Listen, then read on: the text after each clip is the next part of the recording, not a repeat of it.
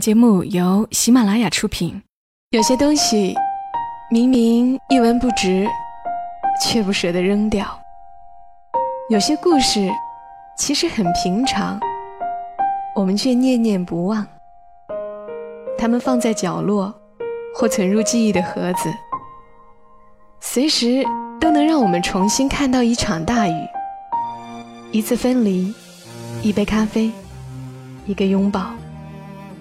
晚上十点，来自周末的问候与陪伴，小莫和你一起分享那些细碎而美好的存在。欢迎你的收听，这里是晚上十点，周六的晚间，和你分享那些细碎而美好的存在。我是小莫，在广州、深圳带给你周末的问候。今天要和你分享一个特别有意思、特别好玩儿。也特别暖的小故事。前几天微博上有一位可爱的听友叫“猫咪不吃鱼”，他给我推荐了这样一篇文章，作者杏仁一勺所写的《我的猫离家出走后，给我带回来个男朋友》。我一看，的确是挺有意思的一个故事。尤其是我最近在深圳租的院子里，天天都有猫来要东西吃，好像对猫也生出了比以往。更深的感情，所以今晚我们来听听这个暖暖的故事吧。作者杏仁一勺说：“前段时间我的猫丢了，一只肥肥胖胖的大橘，吃猫粮能吃整整一盆。我希望它能少吃点儿，所以把它的名字从阿黄改成了林一勺，但并没奏效。”这猫的体重稳步上升，已经妥妥的变成了一只橘猪。医生说它再吃下去可能会导致健康问题，我便缩减了它的口粮。所以这次离家出走的原因可能是没吃饱。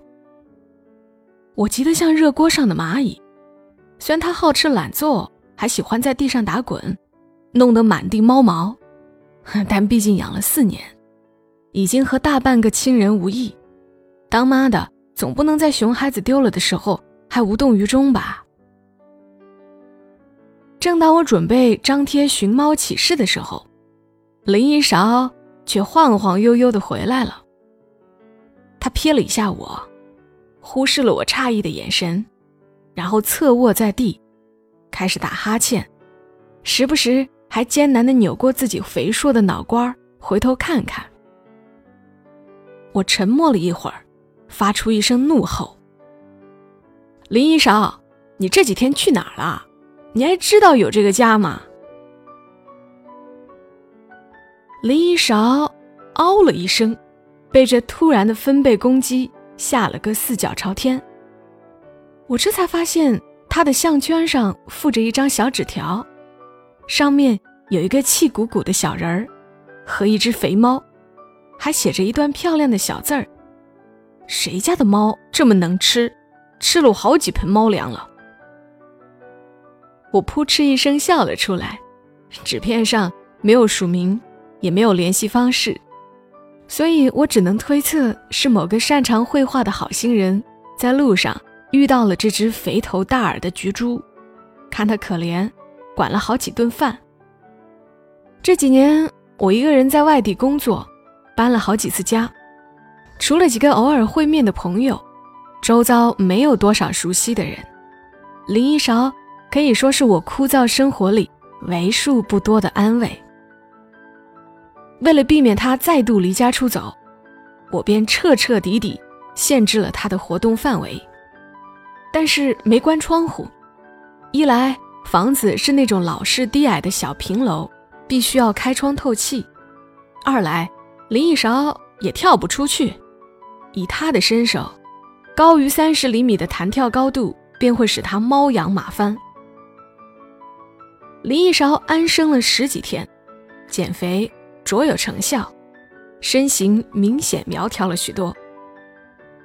有一天晚上，我回到家，发现他又不见了，墙上多了几道抓痕和小小的爪印。呵 这只猫减肥成功后做的第一件事。居然是爬窗越狱，我等了两天，正当快坐不住的时候，他又回来了，身形肉眼可见的圆润了许多，连带着整个猫都神采奕奕起来。这回他一到家，我就揪住了他脖子后面的皮，把他拎了起来。项圈上居然又附着一个小纸片，上面是一个哭笑不得的小人儿，看着一只大吃大嚼的肥猫。旁边是与上次相同的字迹，怎么又来啦？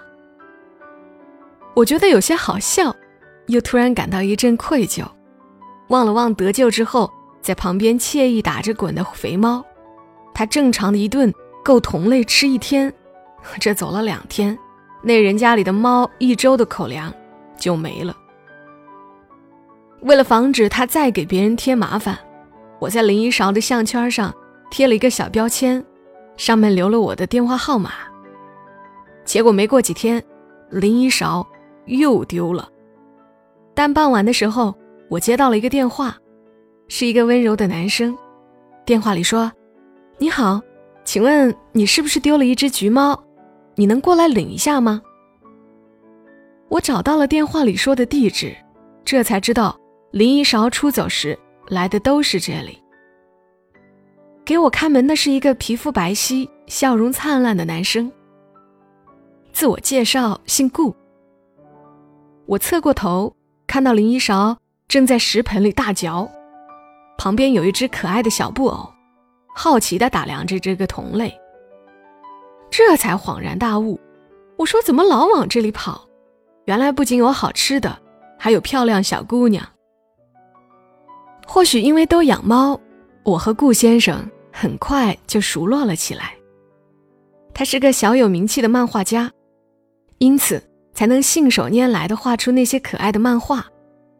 但现在唯一的问题是，不管我用什么办法，林一勺都能找到各种方法出逃，要么是趁我开门的时候猛地窜出去，要么就是出其不意的跳窗逃跑。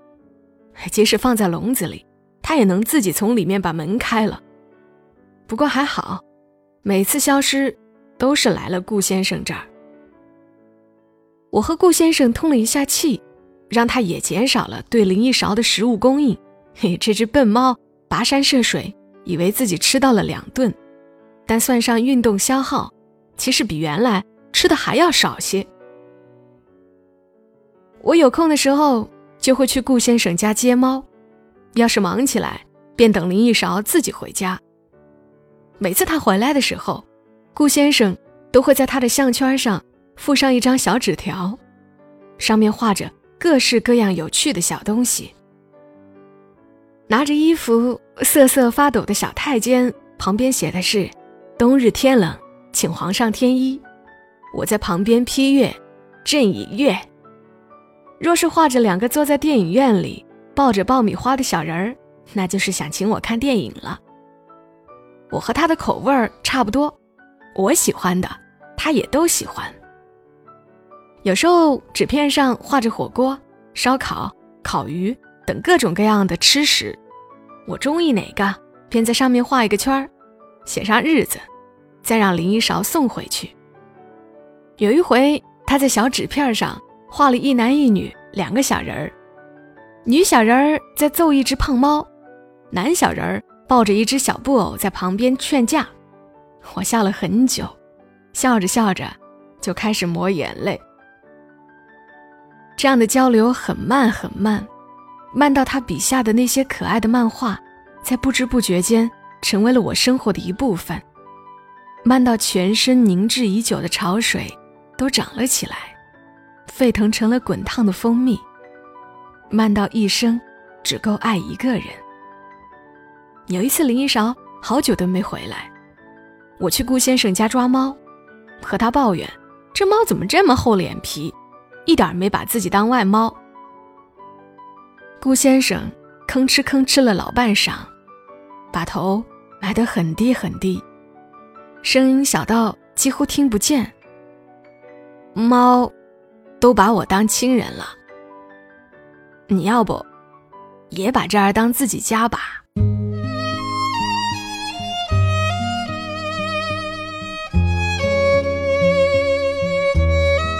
好啦故事讲完了是不是真的很甜？那谢谢作者杏仁一勺的文字如果你们喜欢他的文字在微博上搜索杏仁一勺可以找到他。也要谢谢听友猫咪不吃鱼看到喜欢的文字惦记着推荐给我。好啦，今晚的节目就陪伴你们到这儿。喜欢的话，记得分享给其他人听哦。我们下期声音再会吧。祝你今晚好梦。小莫在广州、深圳，跟你说晚安。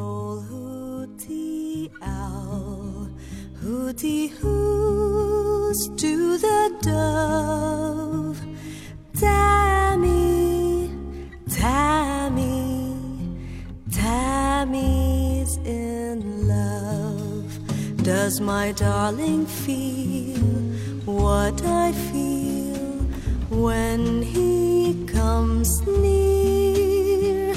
My heart beats so joyfully, you'd think that he